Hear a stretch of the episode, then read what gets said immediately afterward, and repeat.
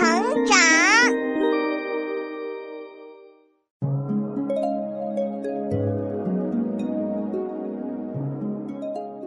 小朋友们，欢迎来到洪恩故事乐园。下面呀，我们来讲一个女侠的故事。可别以为行侠仗义这种事情都是男人做的，和女子无关。事实上，女子如果当了侠客，有的时候比男子还要厉害呢。不信的话，我们就来听听这位女侠传奇故事吧。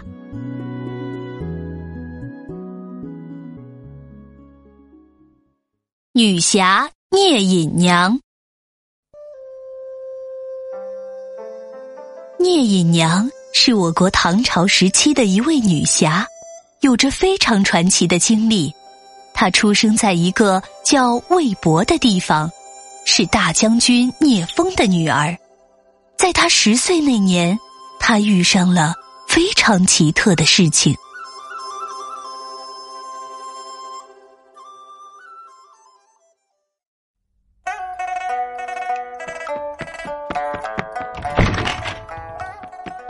爹爹娘说我今天过生日，哈哈哈，是吗？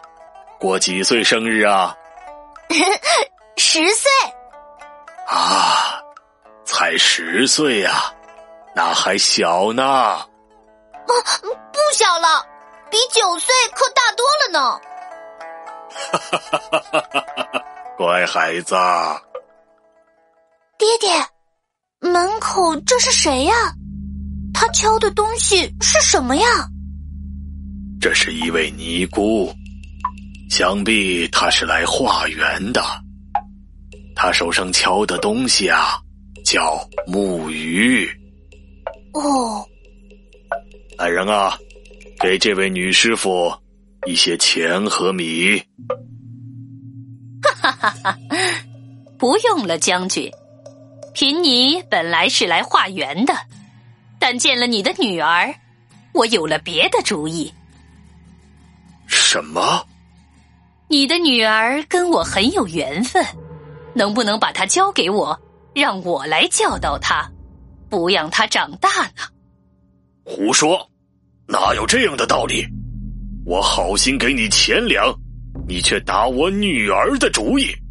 看在你是出家人的份上，我不和你计较。你快走吧。哼，这姑娘我要定了，你就是把它锁在铁柜子里，我也能偷去。住口！再这样胡说，我就把你抓起来。哈哈哈哈哈！贫尼告辞了。遇见这么个莫名其妙的尼姑，聂风很生气。可没想到的是，这天晚上，聂隐娘果然不见了。无论上哪儿都找不着。聂风和夫人很难过，一直以泪洗面。聂隐娘到底去哪儿了呢？你要带我去哪儿啊？我们走了好远好远了，你这样带我走，我爹娘会难过的。跟我来就是了，你不是一般的孩子，跟我走，你的人生会大不一样。啊，是这样吗？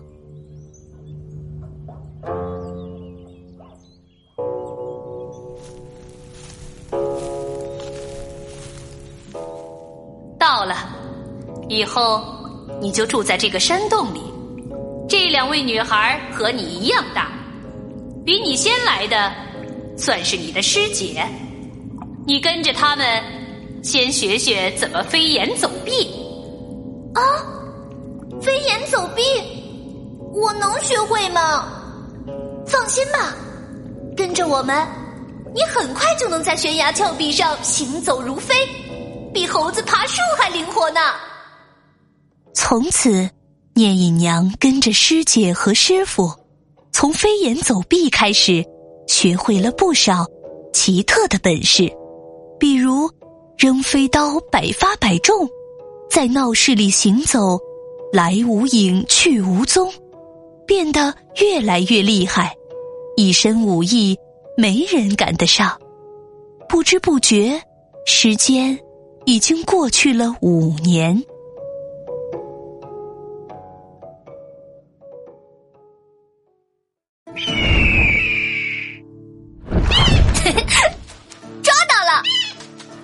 娘，你现在抓老鹰就像抓小鸡一样容易，比我还厉害了。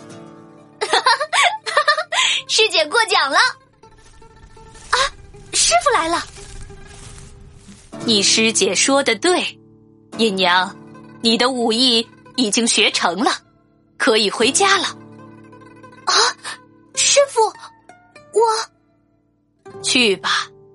为师已经没有什么能教给你的了，以后一定要好好运用你学到的东西，去替天行道，除掉那些作恶多端的坏人。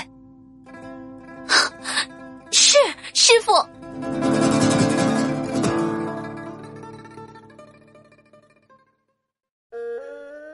就这样，聂隐娘又回到了家，女儿失而复得。聂风虽然很开心，但也觉得聂隐娘变得陌生，又有点可怕。尤其是聂隐娘经常在夜里出去，天亮才回来。隐娘，你昨夜又出去了，是吗？爹爹知道了，就别问了。你每次出去，就有几个坏人失踪，难道是你？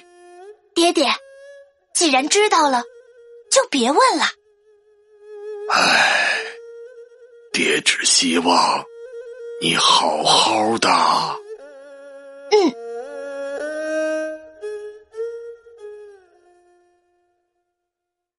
过了好些年，聂风去世了。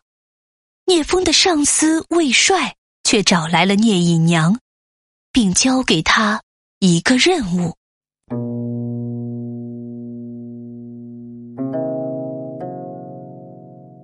叶姑娘，你父亲在我手下任职多年，兢兢业业，真是个好人呐！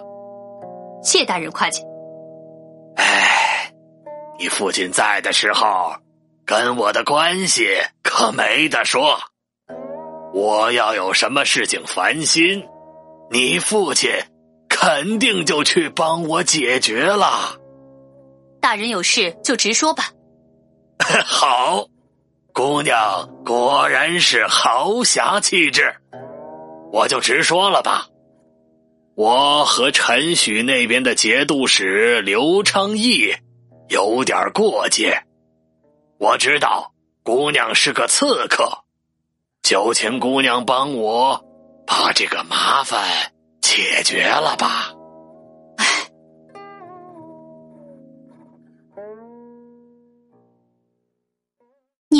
娘没有办法，只好去了陈许。没想到他刚到城里，就有刘昌义的人来迎接他。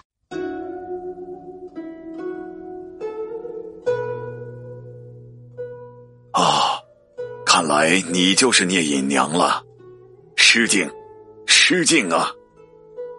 刘大人，看来你也是神人，我还没到，你就知道我要来了。哎，是的，不但知道你要来，还知道你要干什么。哎，刘大人是好人，姨娘真是罪该万死。啊，别这么说，大家在不同的人手底下做事嘛，这也是人之常情。以后你就留在我这儿吧。我必须留下，魏帅那边用不了多久就会知道我没有杀你。他肯定不会善罢甘休，还会派人来行刺的，而且连我也不会放过。哼，我倒不怕他，只是你要不要出去躲一阵？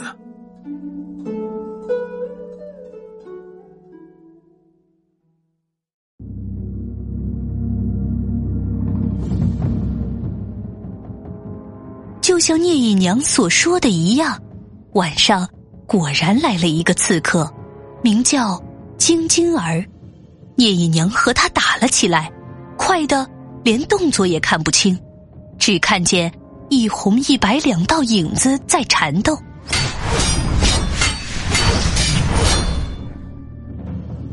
过了很久之后，聂隐娘突然从空中跳了出来。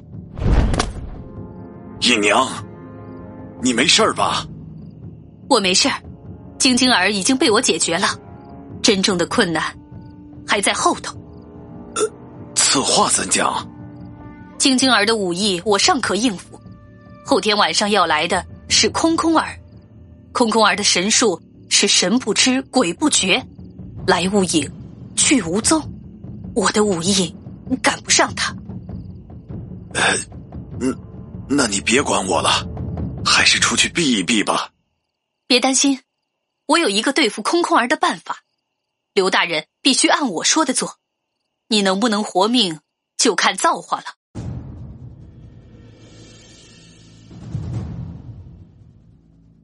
到了后天，刘昌义就像平常一样睡下了。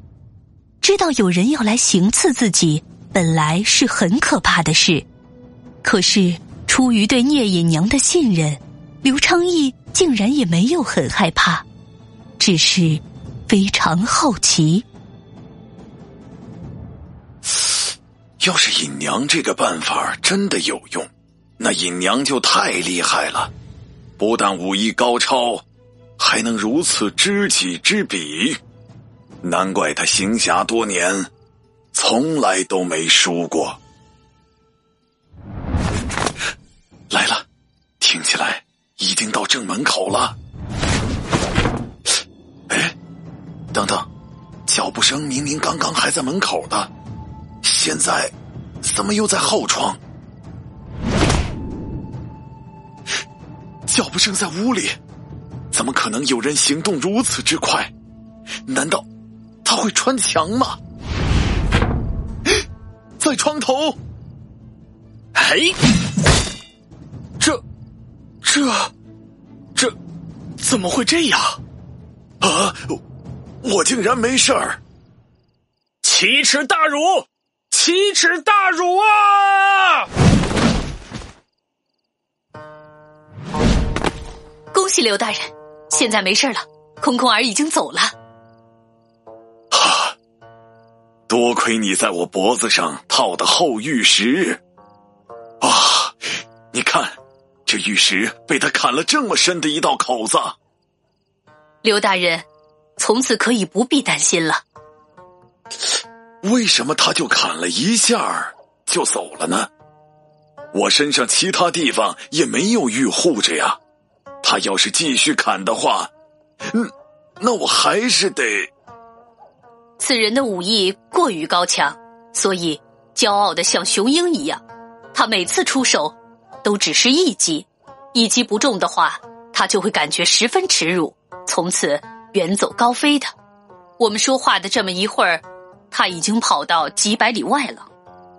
哦，原来是这样啊！虽然空空而厉害。但能把一切都考虑的这么准确的隐娘，才是最厉害的呀！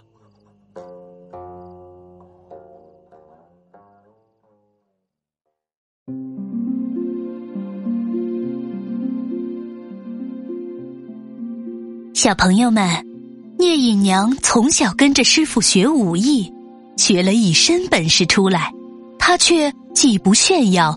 也不用本事为自己谋利，而是去行侠仗义、铲奸除恶，真不愧为女中英杰呀！在刘昌义的事件过去几年后，聂隐娘离开了那个地方，骑着一头用法术化成的白毛驴，在世上到处行走，仍然做着行侠仗义的事情，而他的传奇故事也渐渐的。流传开了。